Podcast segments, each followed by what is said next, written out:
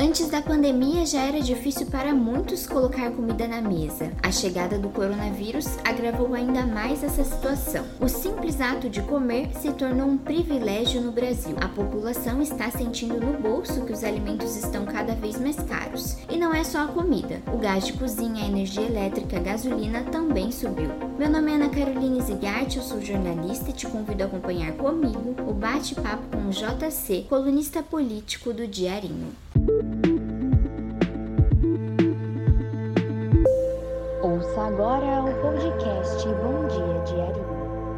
Bem-vindo, JC. Olá, Ana. É, bom dia, boa tarde, boa noite para quem está nos escutando, dependendo do horário. Mas sempre uma satisfação estar aqui no, no Diarinho e parece que depois de dias carrancudos e meio chuvosos que o tempo vai dar uma melhorada. Apesar de que a gente está vivendo uma crise hídrica muito grande que a gente vê na televisão, lê no jornal, no diarinho, ou escuta no rádio, em outras mídias, que parece distante, mas o rio Itajaí Mirim, naquela região de Brusque, para quem vai para Botuverá, Vidal Ramos, onde é o nascedor, já estava aparecendo umas pedrinhas, já tinha alguns lugares meio secos também, porque não estava chovendo. Então, uma chuva muito importante para nós todos. E como estava dizendo, uma satisfação aqui, principalmente com a presença da nossa amiga e jornalista aqui, a, a Ana, né? Ana Zigart, vou falar certinho, acho que é isso, né? Zigart, porque se dá certo, popular Ana de pijama, e principalmente saber que ela passou um final de semana bacana e legal, esteve no Beto Carreiro com sua família, visitando, então foi maravilhoso. Começou a semana 10, não é isso? 10, sim, com as energias renovadas. Opa. Então vamos lá.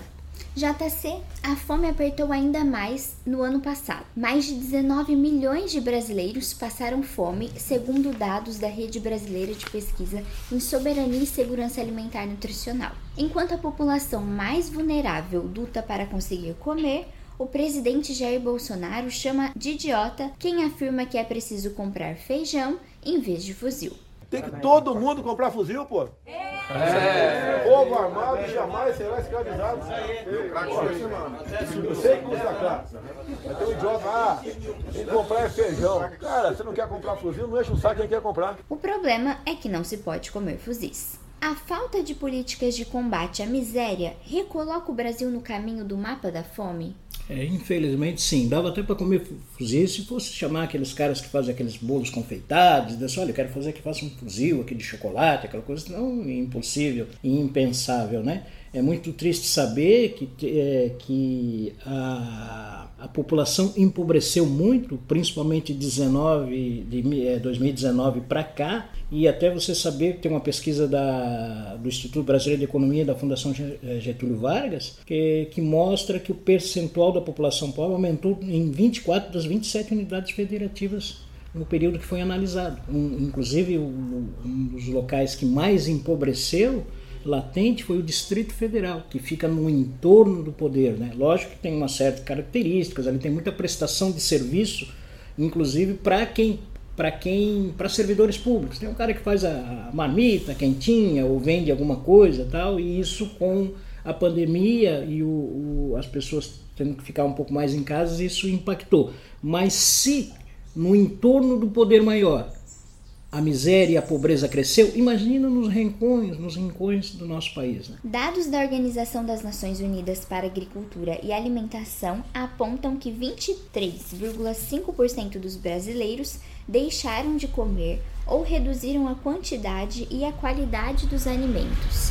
Isso entre 2018 e 2020. A fome no Brasil de 2020 pode ser comparada com a situação de 2004? Eu acredito que sim. o Banco Mundial considera que alguém está em situação de pobreza quando tem uma renda de 5,5 dólares por dia, ou mais ou menos R$ 28,60 na nossa na nossa cotação atual. Na renda na extrema pobreza, Ana, a renda é de 1, de 1 dólar e 90 centavos ou 10,45. Como é que alguém consegue viver com esses valores? A gente sabe que tem pessoas que nem esses valores podem ser computados porque recebe o Bolsa Família e aquele é o dinheiro do mês todo, infelizmente. O chefe de Estado cancelou o auxílio emergencial em dezembro do ano passado e só retomou em abril deste ano com valores michurucas. Está na Constituição que a alimentação é um direito social do brasileiro, mas na prática isso não acontece. O que fazer para garantir que a comida chegue a quem precisa, a quem tem fome? Ana, eu acho que o que é preciso fazer é cobrar dos nossos governantes que parem de viver um mundo de ideologias e partam para a prática. As pessoas estão precisando de comida no prato, estão precisando de emprego para ter dignidade para poder comprar esse alimento.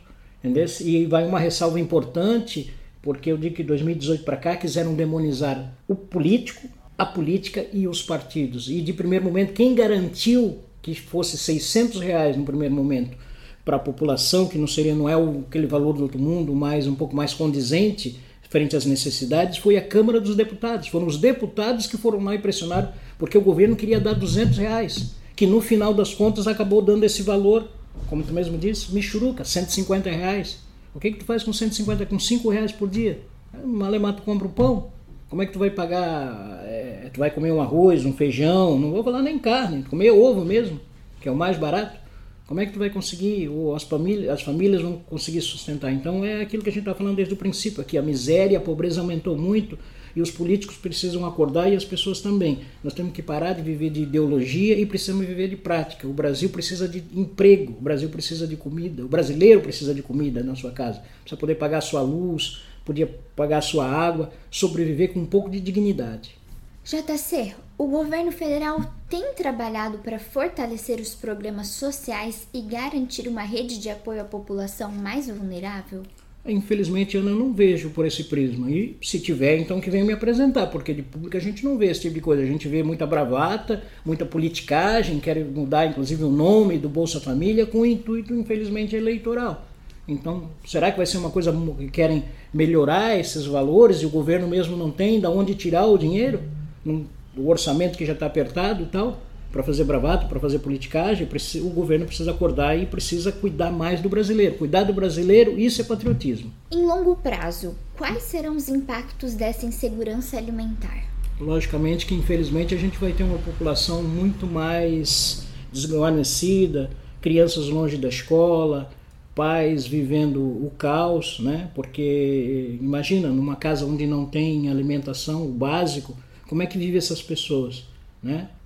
ronda a criminalidade, as drogas, todo esse tipo de coisa. Então é preciso e que se o governo federal não faça, que os governos estaduais e municipais tentem fazer um, alguma coisa pela população. Apesar de nós vivermos em um estado rico e numa região rica, que é o sul do Brasil, existem muitas pessoas passando necessidade no nosso entorno. Então essas, precisas, essas pessoas precisam ser cuidadas, precisam ser olhadas, essas famílias precisam ser guarnecidas.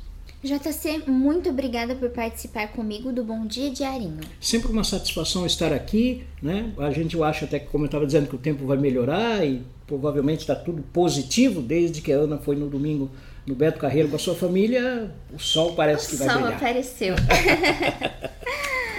um abraço a todos, muito obrigado pela oportunidade. Acompanhe notícias sobre esse e outros assuntos no site diarinho.net. Nos siga também nas redes sociais. Até a próxima!